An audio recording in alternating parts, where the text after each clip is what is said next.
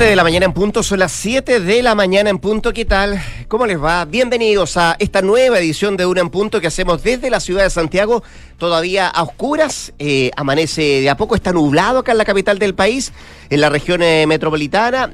Precipitaciones podrían haber dentro de los próximos días, ya vamos a hablar de eso con la José Soto, que lleva una hora al aire ella va de 6 a 7 de la mañana. Este es un tren informativo. Yo voy de 7 a 8, después hablemos en off, vienen los infiltrados. Bueno, usted sabe, las mañanas en Duna son así de agitadas porque queremos entregarle toda la información de lo que está pasando acá en nuestro país y también en el resto del mundo. Aprovechamos de saludar a quienes nos escuchan hasta ahora en la ciudad de Valparaíso, ahí la mm, ciudad Puerto, en el 104.1 y en toda la quinta región costa. También en Concepción nos escuchan el 90.1, en Puerto Montt 99.7. Duna.cl es nuestra dirección en internet en cualquier parte del mundo, usted puede conectarse y también eh, nos puede hacer llegar sus comentarios en eh, nuestras redes sociales, arroba Radio Duna.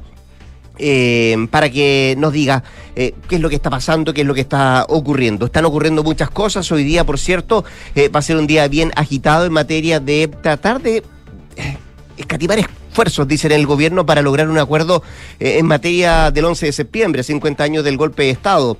Pero parece que está muy lejos, muy lejos las posiciones. Al menos ya la UDI dijo que no va a firmar el acuerdo. Falta que eh, se pronuncien Renovación Nacional y Evópoli, que han ido más o menos en la misma línea de la Unión Demócrata Independiente, pero se supone que mañana eh, van a entregar una respuesta formal a esto. el presidente Gabriel Boric dijo ayer que no va a escatimar esfuerzos en tratar de seguir eh, acercando posiciones y conseguir este acuerdo. Se reunió con el presidente, expresidente Sebastián Piñera el viernes pasado. Ayer lo hizo con la expresidenta Michelle Bachelet.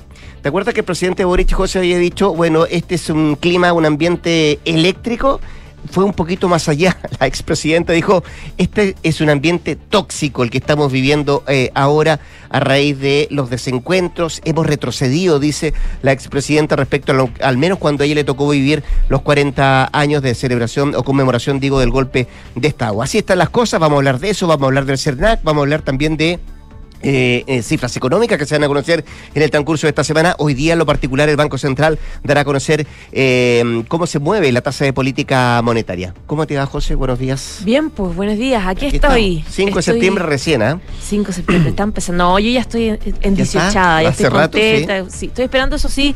Hay algunos que están mareados de de, tanta política, de, tanta, tanto desencuentro, dicen algunos, tanto dime y direte. tanta toxicidad o electricidad, dices tú. Oye, eh, lo que sí estoy esperando es el ambiente primaveral de septiembre, que todavía no, no le vemos ni pista. Eh, porque ayer. Corrígeme, pero ayer vi un titular que decía: eh, va a llover dentro de la próxima semana, no poco, bastante. O sea, ese, es el anuncio de la semana pasada. Pues, ¿Te, acuerdas que el viernes cerrábamos diciendo va a llover eh, desde el domingo fuerte, fuerte? Bueno, no pasó. Eh, ayer, por ejemplo, no había pronóstico de lluvia cayeron algunas gotitas durante la tarde. Em, cielos nublados completamente. El día que tuvimos ayer, hoy día se redita completamente, se repite. Eh, nublado, máxima de 14 grados. A esta hora les quiero decir que hay una temperatura de 7,6 grados.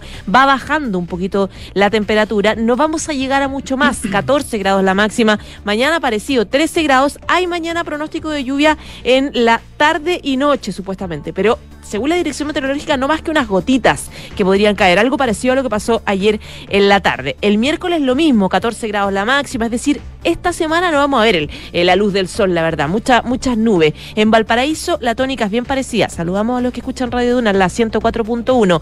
Eh, cielos nublados durante todo el día. Eh, mañana también, con extremas de 13 grados, 11 mínima, 13 máxima y algunas gotitas locas que caen durante la jornada de mañana. Bien, pues eso es lo que pasa respecto al pronóstico del tiempo vamos a estar con nuestros infiltrados. Usted sabe también con Nicolás Vergara en esta jornada de día martes. Hoy viene Carlos Alonso que nos trae la semana en cifras económicas. Eh, yo lo decía, hoy día eh, tasa de interés que va a conocer el Banco Central.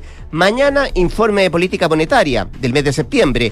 Y vamos a cerrar esta semana el viernes con el dato de IPC de la inflación en nuestro país. Bueno, de todo eso y las expectativas de los expertos nos viene a hablar Carlos Alonso. También estará con nosotros Juan Pablo Iglesias, que nos trae a Gustavo Petro y el síndrome de Asperger y cómo la salud presidencial se está tomando la agenda en Colombia.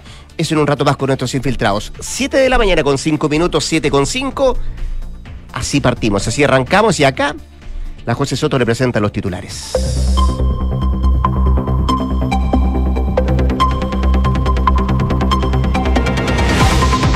Presidente Gabriel Boric confirmó que hará hasta el último esfuerzo para que todos los partidos políticos firmen la declaración conjunta por los 50 años del golpe. La UDI y republicanos rechazaron la invitación del mandatario y RN y Evópoli consideran que sería un error sumarse. La coalición de Chile Vamos adelantó estar preparada para una declaración propia. El gobierno presentó el proyecto de ley CERNAC Te Protege en busca de darle capacidad de sancionar al Servicio Nacional del Consumidor. Desde el gran empresariado criticaron la iniciativa, afirman que convierte al ente fiscalizador en juez y parte. El Ejecutivo aclaró que el propósito de la nueva facultad es hacer más probable una sanción en caso de incumplimiento. Carabineros se desplegará cerca de 2.500 eh, efectivos en todo el país y utilizará más de 400 medios logísticos para resguardar la seguridad en el territorio durante el 10 y 11 de septiembre. El subsecretario del Interior, Manuel Monsalve, confirmó la presencia de 10 ex y actuales mandatarios al territorio nacional. El Contralor General de la República, Jorge Bermúdez, presentó ante la Comisión Investigadora del caso Convenios. En la instancia aseguró que la Fundación Democracia Viva no tiene patrimonio y que la devolución de 97 millones de pesos podría tardar años. Consejeros de Chile Vamos y el Partido Republicano aprobaron distintas enmiendas en el Consejo Constitucional, entre ellas la indicación que crea el Consejo Técnico Asesor de la Contraloría y la Defensoría de las Víctimas, además de una enmienda que permite expulsar de forma inmediata a inmigrantes irregulares del país. La Corte Suprema designó a la jueza de la Corte Marcial Ana María Osorio como reemplazante de Romy Rutherford en la investigación de fraude en el ejército. La jueza va a asumir la causa de forma exclusiva hasta el 31 de diciembre. En materia internacional, el líder de Corea del Norte, Kim Jong-un, tiene planificado viajar a Rusia este mes para reunirse con el presidente Vladimir Putin.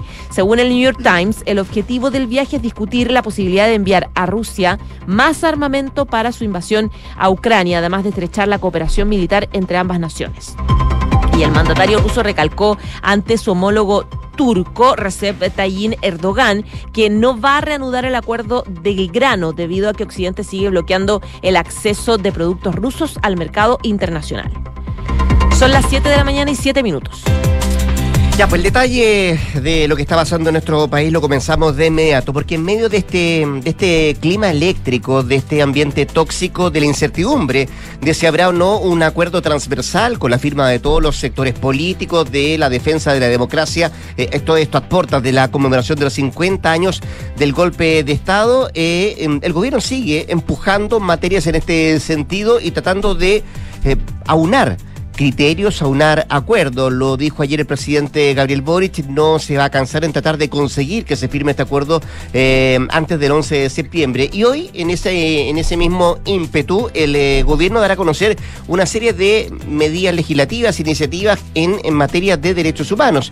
Se trata de varias iniciativas legales entre 4 y 5, es lo que se comenta en eh, Palacio, que complementará el reciente Plan Nacional de Búsqueda que fue anunciado la semana pasada por el presidente Gabriel Boric en compañía del ministro de Justicia Luis Cordero, que está, entre otras cosas, destinado a lograr más verdad y justicia respecto de personas detenidas y que están desaparecidas durante la dictadura. Bueno, la presentación de lo que se va a anunciar hoy día lo van a hacer eh, de manera simbólica en la ex cárcel pública de Valparaíso, que fue el principal centro de detención e interrogatorio de presos políticos de la región tras el golpe militar del 73. Y hasta ese lugar van a llegar los titulares de justicia, Luis Cordero, también de la Secretaría General de la Presidencia, Álvaro Elizalde y y la ministra de Culturas, Carolina Redondo, y en el gobierno comentan que el paquete de iniciativas tendría proyectos nuevos, pero también incluiría indicaciones que se van a incorporar en mociones o mensajes presidenciales que ya llevan años de tramitación en el Congreso. Algunos esperan que también se le dé un mayor impulso, se pueda eh, decretar urgencias o suma urgencia algunos proyectos que hace rato están descansando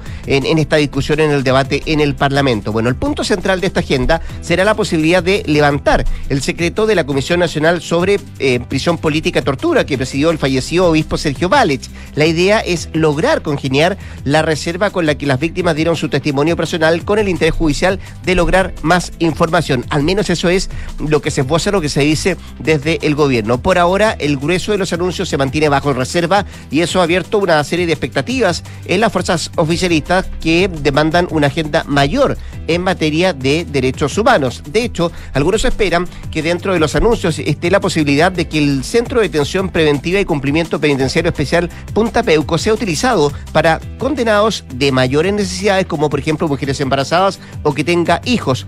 Respecto a este punto, el domingo pasado, em, en la entrevista que ofreció a Canal 13 el presidente Gabriel Boric, él dijo que decisiones como estas respecto al futuro de Punta Peuco no se anuncian, simplemente se hacen, fue lo que dijo el presidente. Y ahí eh, además se suma a esto una conversación que tuvieron algunos parlamentarios oficialistas con el propio ministro de Justicia, eh, Luis Cordero, que también eh, buscaban avanzar en esta materia. Así que eso está al pendiente de los anuncios que hagan hoy día estos ministros ahí en Valparaíso, mientras sigue entregando, entrampándose, digo, la posibilidad de este acuerdo. Algo planteamos al inicio con, con la José Soto, se ve muy difícil porque ya hay algunos que han manifestado un no definitivo, particularmente la Unión Demócrata Independiente. Pero mañana, José, se supone que formalmente los partidos de Chile Vamos van a dar la respuesta a este, mm, este llamado que ha hecho el gobierno, particularmente el presidente Boric, de lograr este firma de acuerdo transversal. Claro, lo que pasa es que en Chile Vamos dicen que el, presidente ha tenido señales contradictorias y que si bien en la última semana ha tenido un cambio, eh, es demasiado tarde.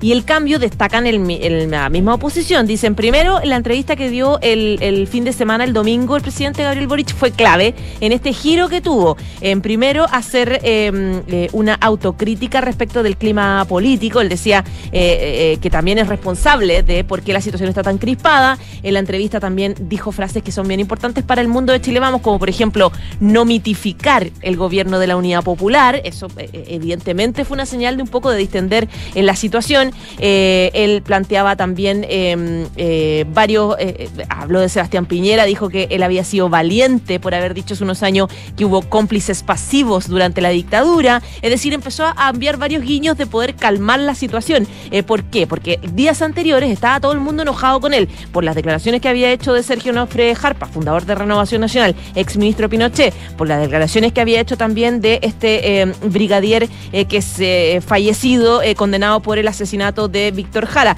Es decir, había molestia y por lo tanto los gestos del presidente Sebastián Piñera fueron la niña un poco de, de con la derecha no es coincidencia que ayer eh, no participara, por ejemplo, el presidente Boric en el aniversario del triunfo de Allende en una actividad que se hizo en, el monumento de Salvador Allende, ahí en la Plaza de la Constitución, donde estaban invitados distintos sectores del oficialismo, incluido el presidente Boric. Él no asistió. En paralelo estaba en, el tema del proyecto de ley del CERNAC. Entonces, claro, ahí había línea un poco de calmar las cosas, de, reconocer que eh, eh, había, había crispado un poco el ambiente con estas últimas declaraciones. Bueno, en la derecha dicen, lo siento, esto no no es suficiente porque la verdad es que no, no, estamos de acuerdo con, con firmar un, acuerdo porque no nos da garantía. Eh, recordemos que este documento que le presentó... Eh, el presidente Boris a Chile, a Vamos tiene cuatro puntos importantes, que se llama Compromiso de Santiago y que habla de cuidar la democracia, habla de condenar la violencia y fomentar el diálogo, habla de la defensa y restrictar los derechos humanos y habla de fortalecer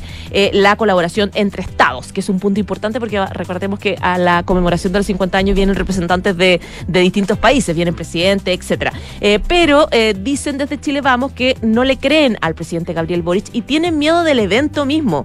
Dicen que los puntos, por ejemplo, valor de la democracia, condenar la violencia, ellos lo firman felices, que no tienen ningún problema. El punto es que le tienen pánico al evento mismo de la conmemoración, porque creen que eh, Gabriel Boric podría hacer guiños a Salvador Allende, guiños a la Unidad Popular, eh, pueden hacer anuncios a lo que tú mencionabas, podría anunciar, por ejemplo, ahí el cierre de Punta Peuco o la apertura del informe Valech, un montón de cosas que hieren un poco la sensibilidad de la derecha y sobre todo su sector electorado electoral más duro. Entonces, por eso ellos dicen no hay ninguna garantía de que nos salgamos trasquilados de esta ceremonia y de la firma de este acuerdo. Por lo tanto, en la moneda están con poca esperanza de que se sume la derecha y ya están apelando un poco a eh, que eh, firmen un acuerdo con lo, con lo que sea como más latinoamericano o, más un poco de que, sume a los líderes que van a venir, porque recordamos que vienen los presidentes de Argentina, de Colombia, de México, de Uruguay, de Brasil, de Portugal, eh, de Alemania y con ellos eventualmente se podría firmar este acuerdo por la democracia. Por eso el cuarto punto es tan importante porque habla de fortalecer la,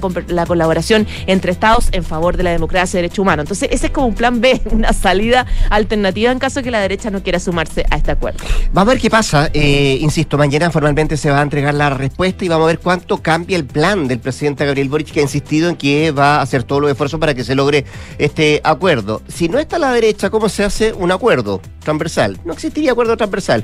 ¿Y cómo cambia el escenario de la conmemoración de los años de los 50 años del golpe es otra de las cosas que todavía está en la incertidumbre. 7 de la mañana con 15 minutos. Escuchas, Duna en punto. Hoy a partir de hoy, cambiando de tema, vamos a tener una serie de datos económicos que generan expectativa en torno, por ejemplo, al futuro de la inflación en nuestro país y también del crecimiento, cifras que, por cierto, se miran con lupa desde el Ministerio de Hacienda y también desde el Ministerio de Economía. Hoy, por ejemplo, el Banco Central eh, se reúne para evaluar cambios en la tasa de política monetaria, la cual fue recortada en 100 puntos base tras la última reunión, quedando en 10,25%. Ahora, los expertos prevén una baja menor, en torno a 75 puntos base, y esa fue la cifra que también recomendó el grupo de política monetaria. Eso respecto a, la tasa. Hoy día vamos a tener noticias del Banco Central. Mañana, en tanto, se dará a conocer el informe de política monetaria que en junio ubicó su proyección de crecimiento del PIB en el rango entre menos 0,5 y 0,25% para este año 2023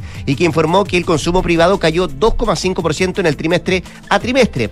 La semana va a cerrar eh, con el dato de IPC el viernes de la inflación en julio, que fue de 0,4%, acumulando un incremento de 2,5% el séptimo mes del año y una escalada de 6,5% en términos anuales. Así, eh, va a ser una semana bien, bien concurrida en materia económica y los expertos con respecto, por ejemplo, al IPOM, eh, dicen que la situación inflacionaria debiera dejar espacio para anticipar recortes de no más de 75 puntos base en la tasa de interés de política monetaria, confirmando que al inicio del proceso de recorte fue un poco más fuerte de lo que va a venir de aquí en adelante, con los 100 puntos base que se recortó en la reunión pasada, ahora dicen podría ir en 75 y de ahí para adelante eh, bajar mucho menos, recortarse menos la tasa de política monetaria. Y es que la sensación ambiente dice que el Banco Central va a optar por sucesivas bajas de tasas de interés, pero en línea con lo anticipado por el mercado, esto es rebajas de no más allá de 75 puntos base.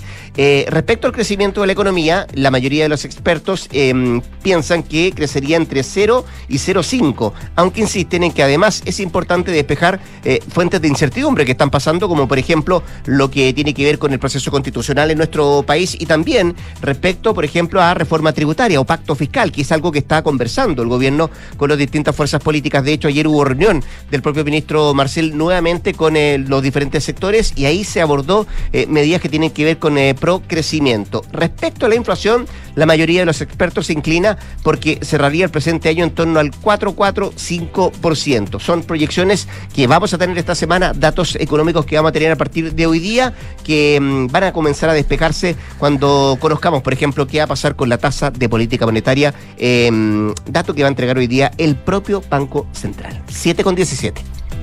Estás escuchando Duna en punto. Yo te decía, Rodrigo, que hace, un minuto que el presidente Gabriel Boric ayer no estuvo en el aniversario del triunfo de Allende eh, ahí afuera del Palacio de la Moneda, sino que estuvo en otra actividad importante que tiene que ver con la presentación del proyecto de ley CERNAC Te Protege, eh, que tiene el objetivo de fortalecer y modernizar el Servicio Nacional del Consumidor. Ayer el presidente Gabriel Boric encabezaba la presentación de este proyecto que básicamente lo que busca es dar varias herramientas entre ellas la facultad de sancionar a las empresas que, incurriendo en incumplimientos, no ofrezcan soluciones oportunas y pertinentes a los eh, consumidores cuando tengan problemas en, sus compras. El CERNAC va a poder aplicar sanciones a las empresas que no cumplan con la ley y no respeten los derechos en caso de reclamos individuales, problemas que hoy, en un porcentaje muy importante, no son resueltos a través de la gestión de reclamo. Además de sancionar en esos casos, va a poder tomar medidas complementarias, tales como ordenar a las empresas el término de la conducta infractora y la restitución de cobros indebidos que se hayan realizado, como también obligar a los, eh, proveedores que adopten medidas para eh, prevenir infracciones. Además, le permite querellarse de manera individual, no solamente colectiva, en contra de una empresa eh, por incumplimiento de contrato. Varios otros puntos que tiene este proyecto de ley que va a ser presentado al Congreso y que ya tiene algunos, algunos reclamillos, sobre todo de sectores empresariales. Por ejemplo, el presidente de la Asociación de Marcas de Retail decía que si bien se considera que es importante contar con un CERNAC, que funcione de manera eficiente, que regule y que fiscalice, eh, cree que este proyecto de ley podría otorgar facultades que pueden llegar a ser discrecionales, porque decía que permite aplicar multas sin un juicio previo. Con el nuevo proceso santo sancionatorio se le otorga al CERNAC la facultad de sancionar, además de la que ya tiene de fiscalizar, cuestión que lo convierte en juez y parte, lo que nos parece, decía el representante del retail, eh, que puede generar arbitrariedades que limiten un juicio justo. Decían que genera preocupación. Eh, las implicaciones de la potestad de multas a las empresas en caso de incumplimiento y la lógica de que el organismo sea juez y parte no llevaría a nada bueno, dice el mundo empresarial asustado entonces con la presentación de este nuevo proyecto de ley que fortalece el servicio del consumidor. 7 con 20. Estás en Duna en Punto. Hoy en el ámbito internacional muy corto, pero eh, preocupante, inquietante. Expectativas hay respecto a lo que va a pasar en Rusia en un par de semanas más, en una reunión que va a tener al presidente de ese país, Vladimir Putin, y al eh, líder norcoreano Kim Jong-un, que eh, se supone van a conversar respecto a la solicitud de Rusia de pedirle a Norcorea más armamento para la guerra que está llevando adelante en Ucrania. Al menos así lo publica el New York Times, que da cuenta que Rusia Em, le va a pedir a Corea del Norte que le venda artillería y misiles antitanque, mientras que Corea del Norte está buscando tecnología avanzada para la fabricación de satélites y también submarinos de propulsión nuclear. Además, Kim Jong-un quiere ayuda alimentaria para su país. Eso es lo que detalla este diario neoyorquino. Eh, pocas veces ha viajado fuera de Corea del Norte el líder norcoreano y para verse con Putin la idea es que se traslade desde Pyongyang, posiblemente en un tren blindado, hasta Vladivostok, en la costa del Pacífico de Rusia, de acuerdo a lo que dice el diario. Y de esa forma, tanto Putin como Kim se reunirían en los márgenes del Foro Económico Oriental que se va a celebrar entre el 12 y el 15 de septiembre eh, y que ahí está previsto que eh, se reúnan en esa ciudad. De acuerdo a lo que publica otro diario estadounidense, el Washington Post, que cita a un funcionario norteamericano, la Casa Blanca ya tenía información la semana pasada sobre el intercambio de cartas entre Kim y Putin. No obstante, un portavoz del Consejo de Seguridad Nacional de la Casa Blanca explicó que Estados Unidos tiene conocimiento de que Kim desea que las conversaciones sobre la venta de armas a Rusia continúen e incluyan un contacto diplomático a nivel de líderes. Así que vamos a ver lo que pasa. Se supone que entre el 12 y el 15 podrían verse las caras el presidente de Norcorea y el presidente ruso. ¿Para qué? para, entre otras cosas, entregarle más al momento a el, eh, líder eh, ruso que hoy día está liderando y está llevando adelante la batalla en Ucrania. 7 de la mañana ya con 22 minutos. En Duna en Punto le tomamos el pulso a la economía. Revisamos los principales indicadores económicos. La UEF se cotiza en esta jornada en 36.153,58 pesos, mientras que el dólar observado 854,99, el euro 922,92 y el cobre 3,85 dólares la libra. ¿Qué trae la prensa económica? Bueno, esto lo estaba comentando hace poco rato la José Soto, principal titular de Pulso. Gobierno lanza nuevo proyecto del CERNAC, costo fiscal ascenderá a 5 mil millones de pesos. En otros títulos de Pulso, venta de autos nuevos completan 12 meses consecutivos de caídas. Y el financiero que destaca, pensiones. Jara, la ministra del Trabajo, anuncia que presentará indicaciones a fin de mes y dividirá la tramitación en dos etapas, parte de los títulos económicos de este martes.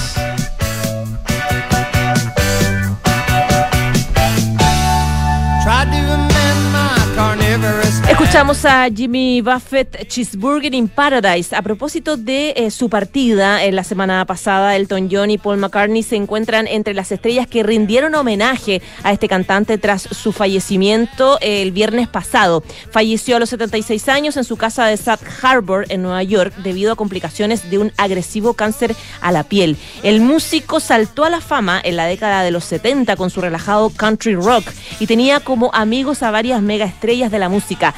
Elton John recordaba a este cantante en su página de Instagram escribiendo, Jimmy era un artista único y apreciado. Sus fanáticos lo adoraban y él nunca los decepcionó. Esta es la noticia más triste. Un hombre encantador se fue demasiado pronto. Con la música de Jimmy Buffett nos vamos a la pausa comercial. La José Soto vuelve a las 8 de la mañana para actualizarnos las informaciones. Y antes de la pausa, escuche bien. Hasta hoy, 5 de septiembre, visita Feria Educa LT presencial. Encuentra todo lo que tienes que saber para ingresar a la educación superior admisión 2024. Ahí las universidades, instituciones, carreras, gratuidad, vocación y mucho más. Ingresa a educalt.com, descubre las sedes y también conoce todo el detalle. Y los fondos mutuos que buscas para cumplir tus objetivos están en Scotia, premiados este 2023 por Morningstar y Premio Salmón, por su sólida gestión con asesoría experta y trabajo colaborativo para tus metas de inversión. Hazte cliente y dale un impulso a tus proyectos. Pausa, ya volvemos con más sacando Gran Punto. Y seguimos con eficiencia, compadre. Voy a conectiquitar a todos mis colaboradores. Voy a conectiquitar mi gestión con remuneración. Conectiquetiza toda la gestión de personas con Defontana Recursos Humanos, el software de Defontana. Entra a defontana.com y solo hasta el 15 de septiembre contrátalo con costo cero en la implementación. Defontana, pensemos digital. ¡Uy, uy! Clínica Santa María sigue creciendo en la comuna de La Reina, ahora con un nuevo laboratorio. Contamos con más de 500 exámenes con la calidad y seguridad que entrega Clínica Santa María. Visítanos en Príncipe de Gales 9140, La Reina. Más cerca, más cómodo. Clínica Santa María, especialistas en ti. Este 2023, los fondos mutuos Scotia nuevamente fueron reconocidos por premios Salmón y Morningstar, gracias a una sólida gestión de inversiones con asesoría experta y su respaldo global. Hazte cliente y dale un impulso a tus inversiones. Por sexto año consecutivo, la Universidad Andrés Bello es reconocida entre las cuatro mejores de Chile en el prestigioso ranking de Shanghái, siendo además la única universidad privada no tradicional en ser distinguida por esta importante medición internacional. Un ejemplo más de la labor de excelencia de los académicos e investigadores de UNAP, quienes día a día generan nuevo conocimiento para aportar al bienestar de nuestra sociedad. Universidad Andrés Bello, acreditada en nivel de excelencia en todas las áreas. Escuchas Duna en Punto con Rodrigo Álvarez. 7 de la mañana con 26 minutos, 7 con 26, seguimos acá en el 89.7 haciendo Duna en punto. Vamos a hablar de otro tema que tiene especial interés y tiene que ver, entre otras cosas, con la comparecencia que ayer hizo en la comisión investigadora del caso convenios del Contralor General de la República, eh, el señor Jorge Bermúdez, que ya la semana anterior había entregado su primer informe respecto a este caso, una investigación administrativa, eh, donde daba cuenta particularmente de lo que había surgido en Antofagasta en este, entre, en este convenio, esta entrega de dinero de parte de la Seremía de Vivienda eh, y el Serviu de esa región con la Fundación Democracia Viva. Y ahí, entre otras cosas, daba cuenta eh, el informe de la Contraloría de a lo menos 15 irregularidades que se habían cometido en la entrega de recursos, eh, más allá de todo el detalle que se ha ido conociendo, entre otras cosas de gente que trabajaba también para el Serviu para la propia Seremía, pero que era pagada con dinero con recursos de la propia Fundación Democracia Vía. Hay un lazo también que surge porque eh, se elige a esa fundación eh, y ahí se establece una especie de em, parentesco eh, de amistad entre quien las ejercía en ese entonces como Seremi de Vivienda de Antofagasta y quien era el representante legal de la Fundación Democracia Vía. Bueno, más allá de ese informe, la comparecencia de ayer del propio Contralor General de la República da cuenta de varias em, respuestas también que le hicieron a, preguntas que le hicieron los parlamentarios que componen esa, esa comisión eh, y una de ellas tiene que ver con eh, algo que se generó eh, después de que se conoce el informe y después de una entrevista que además ofrece el propio Contralor General de la República donde él dice que va a ser muy difícil em, recuperar o resarcir los dineros de democracia viva, los que se le entregaron a esta, a esta fundación. Algo que también había dicho el propio ministro de Vivienda Carlos Montes hace, hace una semana también, cuando él también eh, eh, se hizo presente en esta comisión investigadora. Sin embargo, después cambió un poco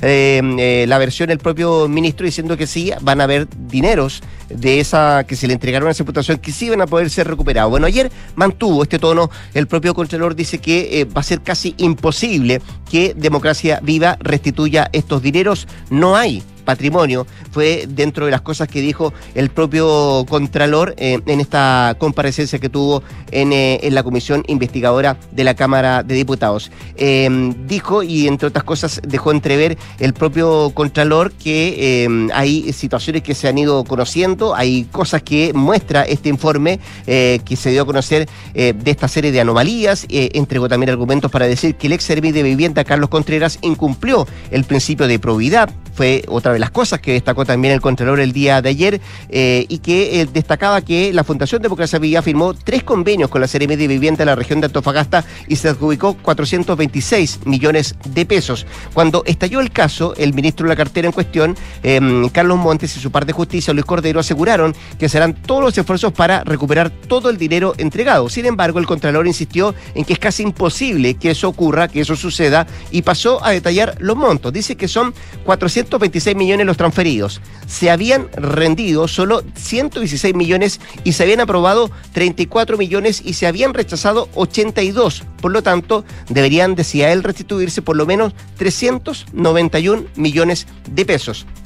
De acuerdo a la información entregada eh, por diferentes medios de comunicación, que se han eh, recuperado, algo así como 294 eh, millones aproximadamente, el Contralor dijo que a nosotros no nos consta que se hayan devuelto efectivamente o que estén rendidos en una cuenta. Si uno lo tomara como verdadero, aún quedarían, dice él, por lo menos 97 millones por restituir. Y a juicio de Bermúdez, es difícil que se restituya porque, y aquí da las razones el Contralor para decir, bueno, efectivamente, y para eh, fundamentar su argumento, no hay garantía, decía él. La Fundación no tiene patrimonio, solamente tiene un patrimonio de 300 mil pesos que se declaró en su constitución cuando se creó esta fundación el año pasado. La forma de requerir la devolución es a través de un juicio, decía él, que es de eh, eh, dado conocimiento eh, que para generar una sentencia estamos hablando de por lo menos 10 años que podría demorar esto. Así que decía él, es muy difícil recuperar al menos esos 97 millones, eh, como no hay garantía, sería bastante complejo, bastante difícil. Fue parte de lo que dijo el Contralor General de la República en esta comparecencia ante la comisión investigadora. Em, también se habla del rol que se ha generado de cada una de las personas que estuvieron ahí. Hay una situación bien particular también de contratos que se fueron generando en esta relación que había entre el Serviu la propia Seremía de Vivienda de la región de Antofagasta y cómo se fue gestando esta entrega de dineros para esta Fundación Democracia Viva. Este es el primer informe de varios más que va a entregar la Contraloría dentro de los próximos meses. Eh, decía el propio Contralor que, eh, además Contralor Bermúdez, que termina su mandato a fines de este año. Y decía él que efectivamente eh, espera entregar por lo menos entre 11 mm, y 14 informes eh, de diferentes dependencias de cómo se fueron gestando estos convenios. Pero entrega un dato más el Contralor General de la República que dice que efectivamente no solamente va a tener que ver con reparticiones eh, eh, públicas desde el punto de vista de algún ministerio, en este caso el Ministerio de Vivienda, que ha sido una donde se ha puesto la lupa de parte de la Contraloría, pero también él apuntaba a la posibilidad de que de aquí en adelante también hayan algunas gobernaciones a las cuales se les va a instruir este mm, este sumario administrativo para ir viendo cómo se fueron gestando eh, esta relación entre mm, algunas eh, reparticiones públicas y las propias fundaciones, eh, algunas más cuestionadas que otras, por cierto, aquí no hay que meter todo en el mismo saco, sino que hay ciertas fundaciones y particularmente el mejor ejemplo de lo que ocurrió tiene que ver con Democracia Viva, esta, mm, esta fundación que se creó con un fin que después cambió el giro y eso también está en el informe que entregó la Contraloría la semana pasada, que da cuenta de que los dineros entregados por eh, la, la, de Vivienda de Antofagasta, eh, dinero que se le entregaron eh, incluso cuando no estaba aprobado por el Servicio de Impuestos Internos el cambio de giro para llevar adelante estos, estos contratos y estos convenios que debían realizarse en, en, alguna, en algunas reparticiones en lo específico, pero sobre todo el trabajo que tenía que llevar adelante la propia, la propia fundación. Así que eso es parte de esta exposición que ha hecho el propio Contralor General de la República en su presencia eh, ante la Comisión Investigadora de la Cámara de Diputados, que ya supo además de la presencia del propio del propio eh, del propio ministro Carlos Montes, sino que además también del eh, propio eh, Contralor y se espera que para los próximos días, de acuerdo a lo que había dicho el eh, propio presidente de esta, de esta comisión, es que se va a citar nuevamente al ministro de Vivienda, Carlos Montes. 7 de la mañana con 34 minutos. Escuchas, Duna en punto. La línea telefónica, el eh, jefe de bancada del Partido Socialista, Daniel Manucheri. Em, Daniel, ¿cómo le va? Buenos días, muchas gracias por atender la llamada de Radio Duna. Hola Rodrigo, un placer poder saludarte a ti y a todos los auditores de Radio Oiga, dijo el presidente Gabriel Boric, estábamos eh, frente a un clima eléctrico el otro día. Ayer la expresidenta Michelle Bachelet habló de ambiente tóxico a propósito de lo que está pasando a puertas de la conmemoración de los 50 años del golpe de Estado. Todavía sin la posibilidad de eh, un acuerdo, a pesar de que esto sigue la, la expectativa de parte del gobierno de poder conseguir una firma transversal de un acuerdo para el próximo 11. ¿Usted tiene un concepto diferente de lo que se está respirando en el ambiente y qué expectativas tiene de que se logre o no se logre eh, la firma de un acuerdo transversal? La verdad es que nosotros estamos preocupados por el clima que se está generando en nuestro país. Eh, hoy día nosotros vemos a, fundamentalmente a la oposición, eh, a la derecha, en una posición negacionista y de involución política. Nosotros eh, creemos que hoy día ellos tienen que recapacitar, porque indudablemente decir que no se justifica un golpe de Estado que dio paso a la barbarie en nuestro país es un compromiso mínimo con los derechos humanos y con la democracia. Eh, nos cuesta entender cómo un actor que se desenvuelve dentro de la democracia puede negarse a eh, poder realizar una declaración tan básica como decir, mire, no se justifican los golpes de Estado, nosotros creemos en la democracia y rechazamos y condenamos las violaciones a los derechos humanos.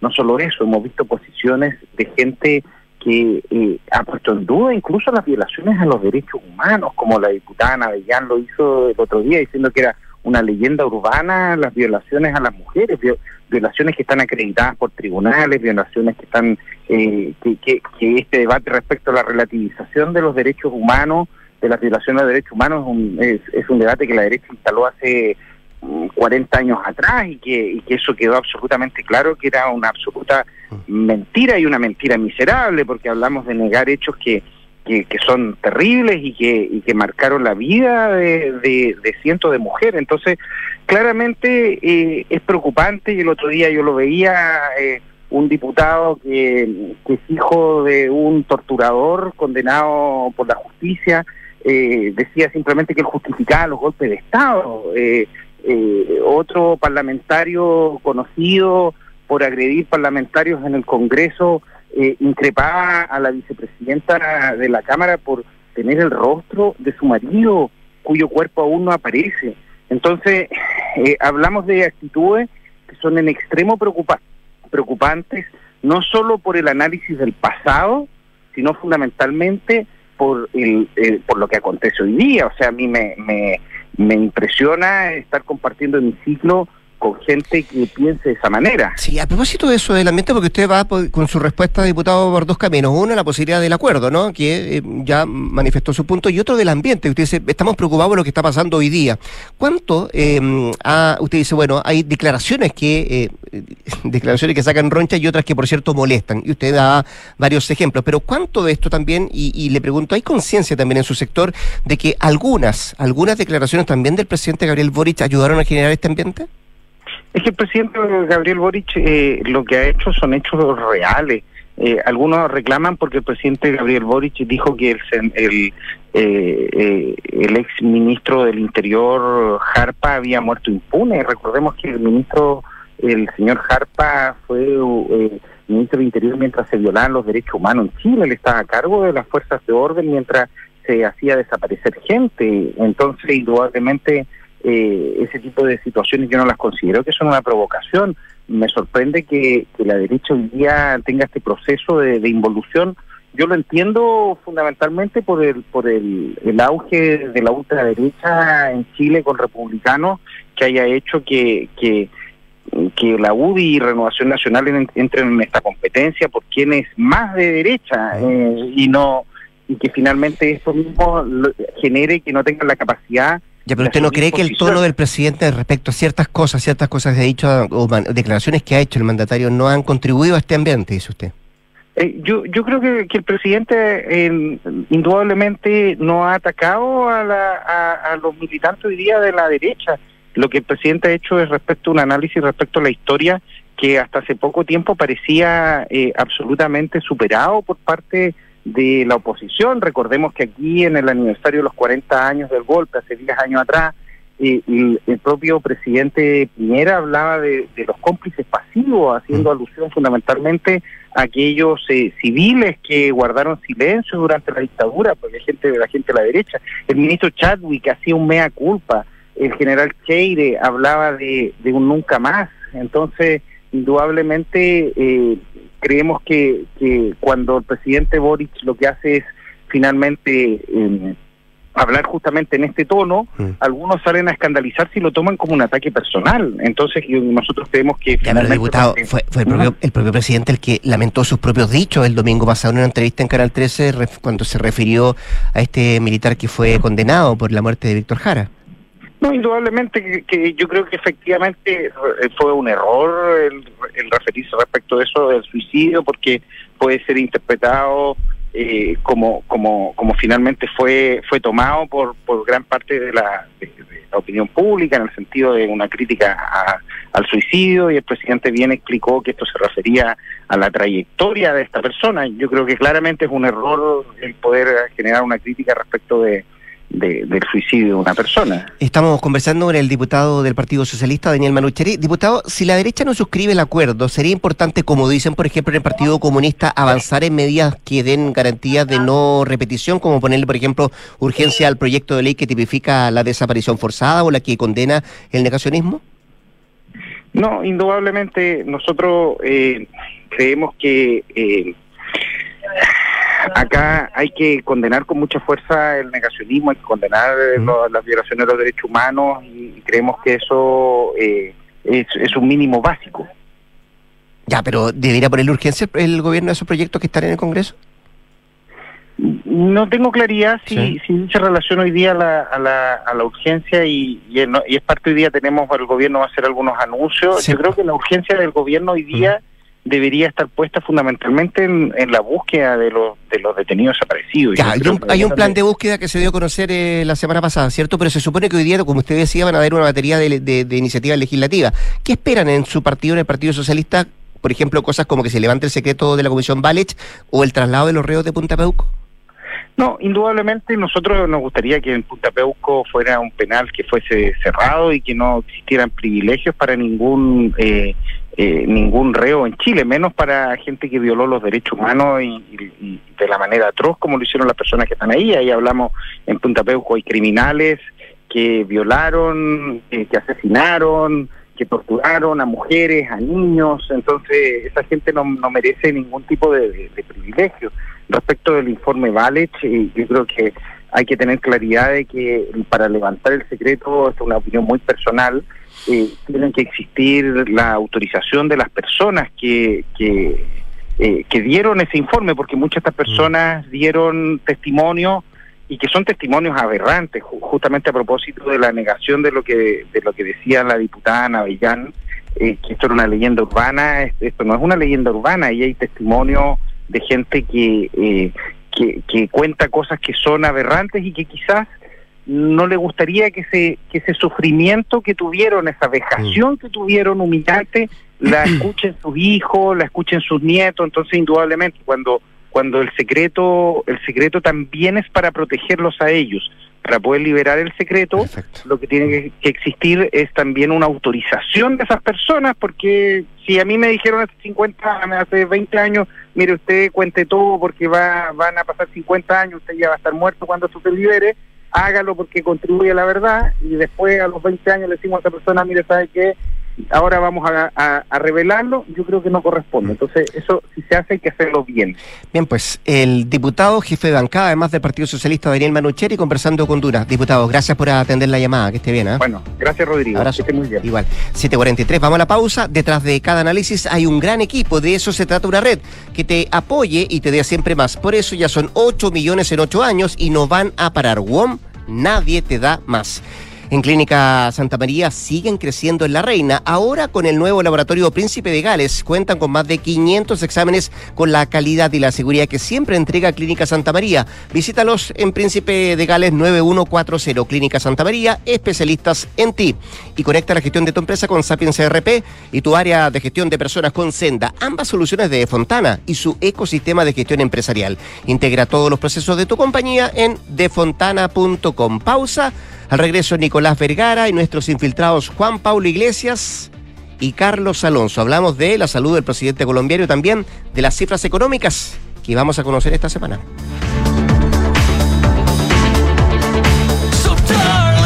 Detrás de cada logro hay un gran equipo. Detrás de cada desafío hay un gran respaldo.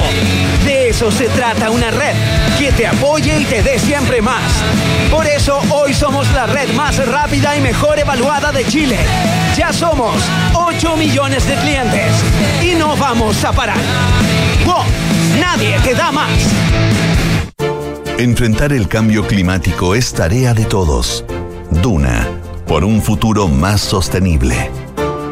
El alza de las temperaturas producto del cambio climático sigue generando fenómenos con graves consecuencias para el planeta. Por ejemplo, en las temporadas de incendios forestales que se viven en países como España, fuertemente atacado por las olas de calor. Es por esto que Acciona ejecutará un proyecto en el país para retirar y disponer de manera segura cientos de toneladas de biomasa acumulada en una superficie de más de 400 hectáreas permitiendo reducir la probabilidad de incendios en zonas de Palencia, Burgos y Valladolid. Proyectos como este podrían ser replicados en Chile con el objetivo de enfrentar y prevenir la temporada de emergencia por incendios, la que ya se ha visto extendida en un par de meses por causa del calentamiento global. Acciona, expertos en el desarrollo de infraestructuras para descarbonizar el planeta. Equipo, hoy le damos la bienvenida a la nueva gerenta Juanita Segura. Oiga, jefe, ¿no nos iremos a equivocar nuevamente? No, Ramírez, porque esta vez lo evaluamos con Mando Medio. Elegimos a la Segura. En Mando Medio somos expertos en selección, evaluaciones y mucho más. Gracias, Mando Medio. Cuéntame, hijo, cuéntame. Yo compré. Compré que la patente no salía un ojo de la cara. Compré que el seguro no iba a subir. Compré que estaba como nuevo y no pasó la revisión. Compré que las mantenciones estaban al día. Compradores, dejen de arrepentirse de comprar un auto y mejor suscríbanse a Smarticar. Además, no pagas patente, seguros ni mantenciones, bienvenidos a Smarticar, tu auto sin comprarlo. Escuchas Duna en punto. Duna 89.7.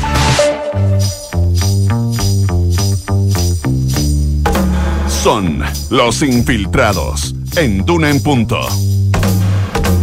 7 de la mañana con 46 minutos, 7 con 46. Bienvenidos a esta sección que se llama Los Infiltrados. Nicolás Vergara, ¿cómo estás? Eh, bien, gracias. ¿Y tú? Bien, pues. Está Carlos Alonso y Juan Pablo Iglesias, que son nuestros infiltrados de Marte. ¿ah? Con esa alegría los recibimos. ¿Cómo les va, muchachos? Hola, Muy hola, bien, muy bien. Buenos días. El- la risa de, de- de- para quienes nos están escuchando en la radio y no viendo el streaming, es porque una querida compañera eh, suele dejar una serie de artilugios aquí, ropa y cosas encima en el puesto en que yo me siento. Entonces tengo que llegar, pues, tengo que empezar por el proceso de higienización. ¿ah? Ese es el que llega muy temprano. Por eso nos reímos, Sí, por eso nos reímos. claro, sí, sí. se justifica absolutamente. Absolutamente. Ahora, el problema de termostato es, es algo in- inconmensurable. Pero No, eso claro, es otra historia. Bueno, pero por lo mismo, que se levanta muy temprano y la temperatura del cuerpo a las 4 de la mañana no es lo mismo que a las 7. Exactamente, Ya. Eh, a propósito, vamos a hablar de temperatura económica, don Carlos Alonso. Tenemos hartas cifras. Hoy día, por ejemplo, tenemos una y terminamos el viernes con IPC y también con Juan Pablo vamos a hablar de eh, señor Petro y La, eh, La salud. enferme- salud me- presidencial. A pesar que ayer a última hora salió a desmentirlo, ¿no? Sí, sí, esto se ha movido mucho. Ya, Digamos, partamos con, eh, con ahí. la cifra económica, Carlos. Ya. Hoy día tenemos tasa de política monetaria, ¿no? Hoy día, claro, a las 6 de la tarde el Banco Central tiene o publica su mm, comunicado de la decisión de política monetaria. Eh, lo que espera el, el mercado en general es que el Banco Central continúe eh, recortando la tasa de, de política monetaria en 75 puntos base. Esa es la expectativa que tiene el mercado. Esto, sin un, eh, hace un, un mes atrás o dos meses atrás, se esperaba que las bajas fueran de 100 puntos porcentuales en cada reunión. En alguna tendría que ser de 150 e incluso 200 para llegar a la, el- con el número de reuniones que faltaban, para llegar a la meta que había propuesto Rosana Costa. Claro. O sea, estamos Ahora, en el rango inferior. Claro, ahora dado que la, si bien la inflación ha ido eh, convergiendo, ha ido retrocediendo, hay ciertos elementos que hacen, eh, por lo menos eh, al- a los economistas, anticipar que esta reducción va a ser un poco más, más eh, gradual, más lenta en cuanto a su magnitud y también en, las, eh, en el punto de llegada quizás que va a tener el Banco Central. Esto principalmente porque hay eh, riesgos eh, tanto internos como ex- externos que podrían eh, impactar en, la, en los registros de inflación y no eh, converger tan rápido como esperaba el Banco Central.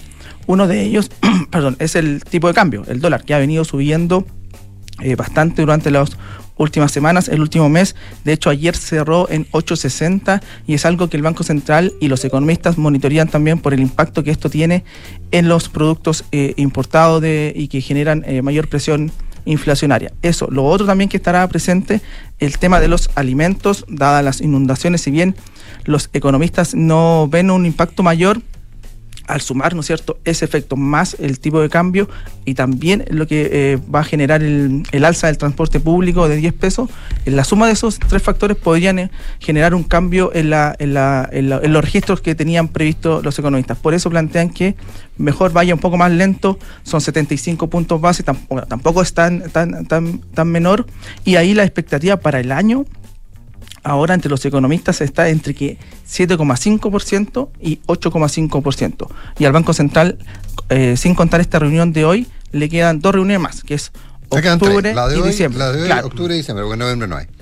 correcto. Eso es lo que pasa hoy día y mañana el Banco Central ya entrega un panorama más completo de la evolución, de cómo está viendo ellos la evolución de la- del escenario macroeconómico. A las 9 de la mañana publica el informe de política monetaria de septiembre, que este es el, el único informe que ellos tienen que presentar de, eh, ante el Senado Pleno, porque el resto de los informes lo hace ante la Comisión de Hacienda. Carlos, en, en- a ver, espérate, para entender los números. Eh, el banco, el, eh, Rosana Costa habló de 775.8. Eh, Esa era la, la- la proyección. Hoy día, si cae 75 puntos base, quedaríamos en 9,25. 9,25. Con lo cual, y nos quedan Dos reuniones. dos reuniones. Claro, tendría que ser entre, entre 100 y, y 75 puntos base para llegar un poco a la... La de hoy tendría Claro, que ser eh, 75. 75 y las otras tendrían que ser cada una de 100. Sí, o, o también O según lo- 75. o 75, o claro. 75, no, con Por ahí, 75 alcanza, claro. perdón. Sí, Sí, sí, llega que un poco alguien me estaba corrigiendo. Sí. Con 75 alcanza, exacto. Sí, y ahí llega a la, más o menos a la expectativa que tenía el Banco Central y que tiene el mercado. Bueno, todo ese escenario también va a quedar más claro mañana en, la reunión- en el informe de política monetaria, que el Banco Central lo publica a las 9 de la mañana y lo presenta también ante el Senado a la, misma hora. Ahí, eh, bueno, hace un panorama más completo y entre los principales cambios que espera el, mercado es que, si bien el, viernes eh, se conoció el IMASEC de julio, donde sorprendió al alza con 1,8%, todavía no eh, alcanza para que el consenso del mercado espere cifras positivas para este año.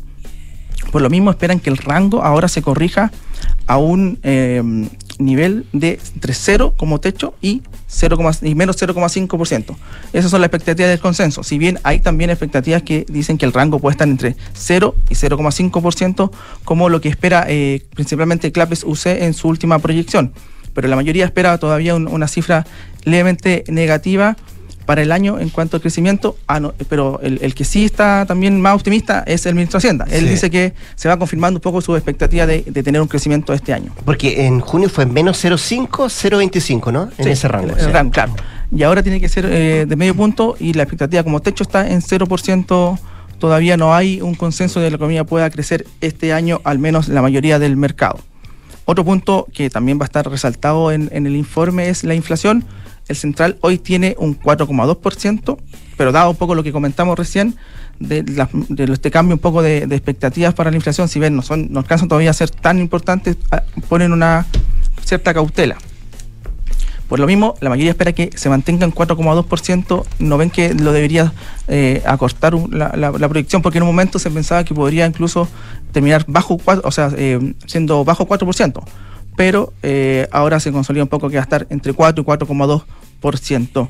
Eso es lo que pasa mañana. Ah, bueno, otro dato que entrega mañana importante es el PIB tendencial y el- la tasa eh, monetaria neutral. Esas dos cosas vienen también mañana en el informe del Banco Central. Y eh, para finalizar ya la semana macroeconómica, el viernes se publica el IPC de agosto y ahí la expectativa está entre 0,3 y 0,4%. Se han ido ajustando un poco a la, al alza por un poco lo que comentamos del tipo de cambio, Ahora, le transporte y le- alimentos. Ahora, a- Hacienda le dio una mano con la política de liquidación de divisas. O sea, ahí sin duda que hay un. un- un- hay una, hay- uh, le dio un respiro al central en ese aspecto. por el claro por el que impactó el tipo de cambio claro pero ahí lo que dijo Hacienda que estaba que, es, es- que son como programas son o sea, no, no son programas trimestrales que están em, eh, y que la DIPRES informa periódicamente, pero claro, ayudó a que el tipo de cambio en ese momento pudiera eh, descender un poco, pero bueno, ahora rebotó y volvió a, subir. Entonces, el escenario está bastante, eh, o sea, si bien ha ido evolucionando como el Banco Central lo, lo tenía previsto, todavía hay ciertos riesgos que hacen mejor eh, actuar con cierta cautela, es un poco lo que esperan los economistas eh, para este informe de política monetaria. O sea, bajan las papas. El precio de las papas, ¿no? Exactamente. No, no, esos son otros factores, son otros factores, son otros Que no es colusión. No es colusión. Que no es colusión, aclaremos. Eh, ya, Carlos, muchas gracias. Eh, vamos a Colombia, don Juan Pablo Iglesias. Ayer en la tarde, eh, esta fue la declaración del presidente Petro. Jamás he recibido diagnóstico de Asperger. ¿Por qué estamos hablando de esto? Estamos hablando de esto porque estamos hablando de la salud de Gustavo Petro, el presidente de Colombia, que ha sido un tema eh, central de, en la agenda política colombiana hace varios meses, eh, varios meses. Eh, y, ahora se agregó este otro el- elemento que en una entrevista el fin de semana en un programa de televisión en Colombia, su hermano Juan Fernando Petro eh, dijo que, hablando de- de- del presidente, eh, y contó que cuando eran adolescentes ellos cambiaron la personalidad, que antes eran muy, muy extrovertidos, de repente se volvieron personas mucho más introvertidas. El papá los llevó al psicólogo y, el psicólogo, según lo que contaba Juan Fernando Petro, les diagnosticó síndrome de Asperger, que es una condición dentro del espectro autista. Eh, el tema es que eso generó mucha eh, repercusión, eh, eh, no solo porque eh, se, se- planteó si efectivamente era así, si efectivamente el presidente Petro tenía eh, eh, esta, esta condición o no. Poco después, en medio de esta polémica, el propio Juan Fernando Petro, el hermano de- de- del presidente, eh, se echó para atrás. En el fondo dijo que eh, eh, él, él- a él lo habían llevado al psicólogo, a él le habían dicho eso, y el psicólogo le ha dicho que era una, que en el fondo era una situación parecida a su hermano, pero que nunca, nunca se lo habían diagnosticado directamente a su hermano, y además que esta no era una enfermedad, cosa que es efectiva, sino una condición, digamos, dentro del, del, del espectro autista. Ya habla muy bien que alguien con Asperger llegue a ser presidente de un Además, país. claro. Yo Porque eh, eh, el Asperger dentro de la condición del, del espectro autista es una, una condición de, eh, que genera eh, dificultades sociales, en algunos casos mucha introspección, son gente, eso sí, muy, muy, muy inteligente en general. Eh, pero bueno, eh, eso, eh, eso después se sumó las declaraciones que, que, a las que hacía referencia Rodrigo de- de- del propio Petro, diciendo que nunca fue diagnosticado. Además, agregaba un elemento, Petro, que también es un elemento que estuvo en la discusión, porque esto, lo que cuenta Juan Fernando Petro, debió haber pasado entre el año 76 y 77, y la primera vez que se hace referencia al Asperger es un, en un texto eh, el 81, y el 94 se agrega como eh, eh, dentro de eh, el, el manual de diagnóstico en Estados Unidos de, de- condiciones, digamos, de, de salud. en, eh, como, como, un, como una condición, digamos. Y faltaba mucho para la, para la definición del TEA por lo- y, y todo ese tipo de por lo tanto era muy, muy anterior y eso generó también cierto ruido, digamos. Eh, el, el- el- el hermano de- del presidente dijo que, que efectivamente eso había pasado, digamos que no sabía el tema de, la, de las fechas, pero, pero que había, según él había pasado. Ahora, eh, más allá del episodio concreto de, Asperger o no Asperger, eh, el tema de la salud eh, del presidente Petro ha estado en el centro de la discusión, tanto así que después de que pasó esto, se han diputados han, propuesto que aprobar una, una, resolución en el, en el Congreso pidiendo la Cámara de Diputados, digamos, representante en Colombia, pidiendo que es, el presidente se haga una, un examen de salud. Eh, la situación eh, fue creciendo porque eh, en una entrevista eh, hace eh, una semana, un poco más, eh, la ex candidata presidencial eh, y ex secuestrada de la, de la FARC, Ingrid Betancourt, contó que cuando ella viajó a, a- a Bélgica, donde estaba Petro en ese entonces, en los años 90, eh, ella vio a Petro eh, muy deprimido y que, que él sufría de depresiones, digamos. Eso eh, fue respondido después por el propio Petro en, en términos muy eh, eh, cuestionados y polémicos porque dijo que entre varias cosas que fue diciendo es que él, eh, eh, Ingrid Betancourt era una mala persona, que cuando fue para allá, y esto es lo que generó más polémica, fue con su pareja, un ex guerrillero también del M19, eh, como Petro, eh, y eh, cuando estaban en, en, en, en Bélgica le rompieron una cama.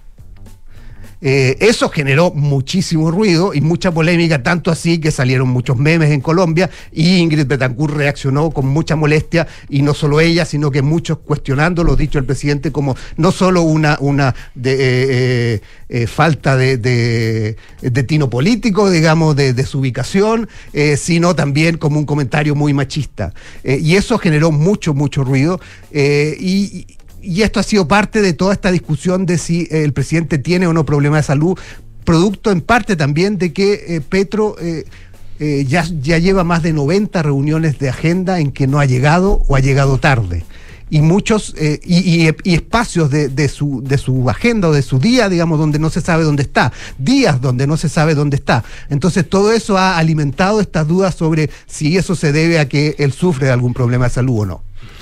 Don Juan Pablo Iglesias. Don Carlos Alonso, Nicolás Vergara. Muchas gracias. Muchas gracias. ¿ah? Que estén muy bien. Días. Noticias y después hablemos en Onfacal 89.7. Gracias, buen día. Buenos días. Felicitaciones.